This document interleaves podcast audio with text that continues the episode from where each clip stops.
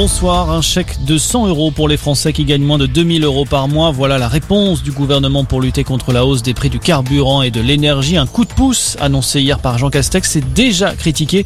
Euh, certains demandent à l'exécutif de baisser la TVA sur l'essence et le diesel pour vraiment aider tous les Français.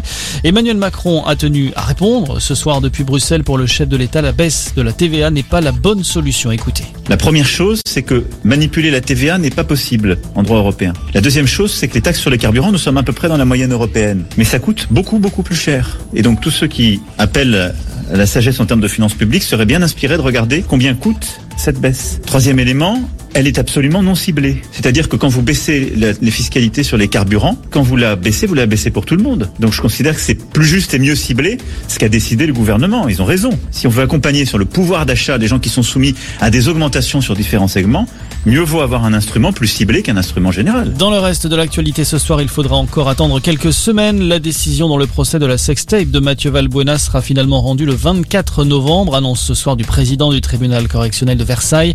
Dans cette affaire, le parquet a requis 10 mois de prison avec sursis et 75 000 euros d'amende à l'encontre de Karim Benzema, jugé pour complicité de tentative de chantage sur son ancien coéquipier en bleu.